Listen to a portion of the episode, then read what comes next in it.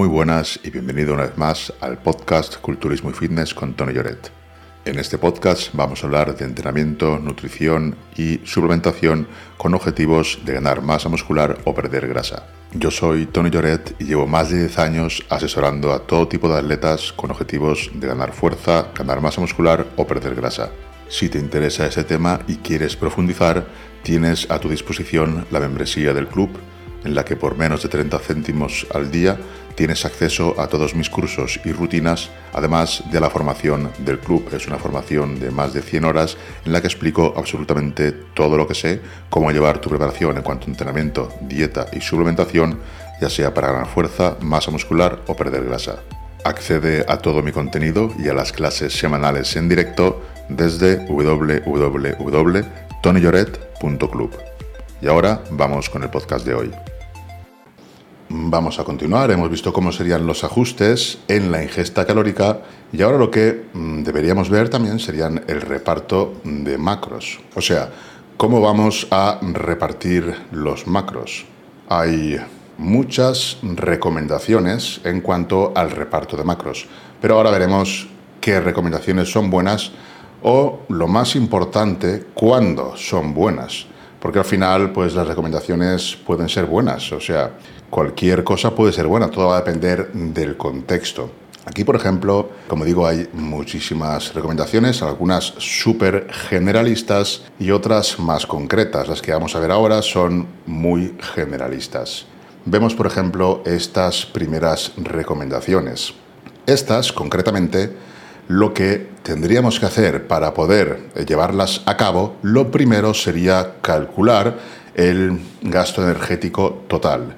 Esto lo haríamos mediante una de las ecuaciones que hemos visto en clases anteriores y también al inicio de esta clase. Una vez tuviéramos el total calórico, pongamos 3.000 calorías, las que sean, de aquí cogeríamos lo que serían las proteínas y elegiríamos de 2 a 4 gramos por kilo de masa libre de grasa. Más de 4 gramos por kilo no se ha visto que tenga absolutamente ningún beneficio, así que no tendría sentido. Incluso podríamos bajar bastante más. Eso va a depender de, muchos otros factores. Si un atleta puede comer muchísimo, pues igual tampoco deberíamos restringir en exceso la proteína. Lo que está claro es que aumentar de más de 4 gramos pues no tiene ningún sentido, no tiene no tienen mucha utilidad que digamos ni incluso en usuarios de fármacos. Esto lo podemos ver en este estudio de aquí abajo, no sé si se verá, en este de aquí. Para calcular los macros, primero, calcular con la calculadora o, saber cuáles son nuestras calorías y a partir de ahí cogeríamos de 2 a 4 kilos a 4 gramos por mm, kilo de masa libre de grasa. Pongamos, por ejemplo, 3 gramos de proteína por kilo de peso. Si pesas 80 kilos, pues tendríamos que son... Eh, 3 por 8, 24, 240 gramos de proteína. Y a partir de ahí, el restante de calorías lo añadiríamos entre carbohidratos y en cuanto a grasas. Sabemos que cada gramo de proteína eh, son 4 calorías, así que si tenemos 240 gramos, lo multiplicaríamos por 4, sería 960, y entonces tendríamos 960 calorías. El resto de calorías de esas 3.000, que serían 2.100, y añadiríamos aquí lo que serían carbohidratos o grasas. Un porcentaje entre el 50 y el 85 para carbohidratos y un porcentaje entre, entre 15 y 50 para grasas. Esas son algunas recomendaciones que, hace la gente, vamos, pero nadie te va a decir el porqué de esas recomendaciones. Y eso es lo que vamos a ver aquí, el porqué de esas recomendaciones. Porque cuando alguien te recomienda esto, pues si no sabes la base, te quedas igual, porque no sabes ni cuándo lo puedes emplear, si es que lo puedes emplear, si es realmente útil o si son recomendaciones que podríamos tirar a la basura. Yo las pongo aquí porque son las más habituales, no porque esté de acuerdo con ellas. Vamos a ver aquí otras recomendaciones. Aquí en lugar de basarse en porcentajes, se basan en gramos por kilo de peso de carbohidratos. Tendríamos aquí que en proteínas lo mismo, de 2 a 4 gramos por kilo de masa libre de grasa, carbohidratos, ponemos por kilo de masa libre de grasa, pues quizá para ser más interesantes, ¿no? También es verdad que una persona obesa pues no debería regirse por, por los kilos, debería que reducir más, entonces ahí tendría sentido. Pero para un atleta que está a un 12% de grasa es bastante irrelevante, porque si pones de 2 a 4, pues qué más da que sea con, con grasa o sin grasa si pusieras, por ejemplo, 2,2, ya tendría más sentido que dijeras masa libre de grasa. porque es algo más específico, pero pones un rango de, enorme, pues esto da poco igual. Pero son las recomendaciones que se suelen dar en muchísimos sitios. De carbohidratos tendríamos entre 2 y 7 gramos por kilo de peso. Bajar de, a un gramo de carbohidratos por kilo de peso ya empezaríamos a estar en un rango bastante bajo de carbohidratos y podríamos entrar en cetosis. Si estamos, por ejemplo, a 50 gramos de carbohidratos, 60, podríamos entrar en cetosis, sobre todo si tenemos una actividad física bastante demandante, seguro entraríamos. Entonces, digamos que entre 2 y 7 sería un, ratio ya saludable o, recomendable sin que fuésemos dependientes de las grasas para obtener energía. Luego tendríamos que las grasas, las recomendaciones son entre 0,8 y 1,2 gramos por kilo de peso.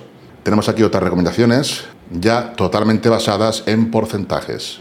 Aquí vemos que tenemos basadas la primera, eh, la proteína, que sea fija, y luego ya porcentajes, lo que queramos básicamente, pero en porcentajes. Aquí todo por, por números fijos, por gramos fijos de cada macronutriente. Y aquí todo en porcentajes. Tenemos aquí unas, unos porcentajes en los que mayormente predominan las grasas, tenemos entre 25 y 50% de grasas, digamos que esos porcentajes irían bien para gente que no tolera bien los carbohidratos o le sientan mal o simplemente prefiere una dieta más alta en grasas. Y aquí tenemos unos porcentajes que, digamos, serían más adecuados para la gente que tolera bien los carbohidratos. Vemos que los carbohidratos están altísimos, mientras que las grasas, digamos que están más bajas. Hasta aquí, alguna pregunta, si queréis hacer alguna puntualización, esto es importante porque mm, ya tenemos alguna pista de qué es lo que puede pasar, para quién puede ser más interesante esta, estas recomendaciones o estas. Aquí tenemos muchísimos hidratos y aquí tenemos eh, menos hidratos y muchísimas más grasas. La cantidad de proteína es muy similar, pero lo que cambia son los hidratos. en principio, una dieta más alta en grasas puede ayudar a digamos que a la adherencia a esa dieta porque vas a requerir de un menor volumen de los alimentos.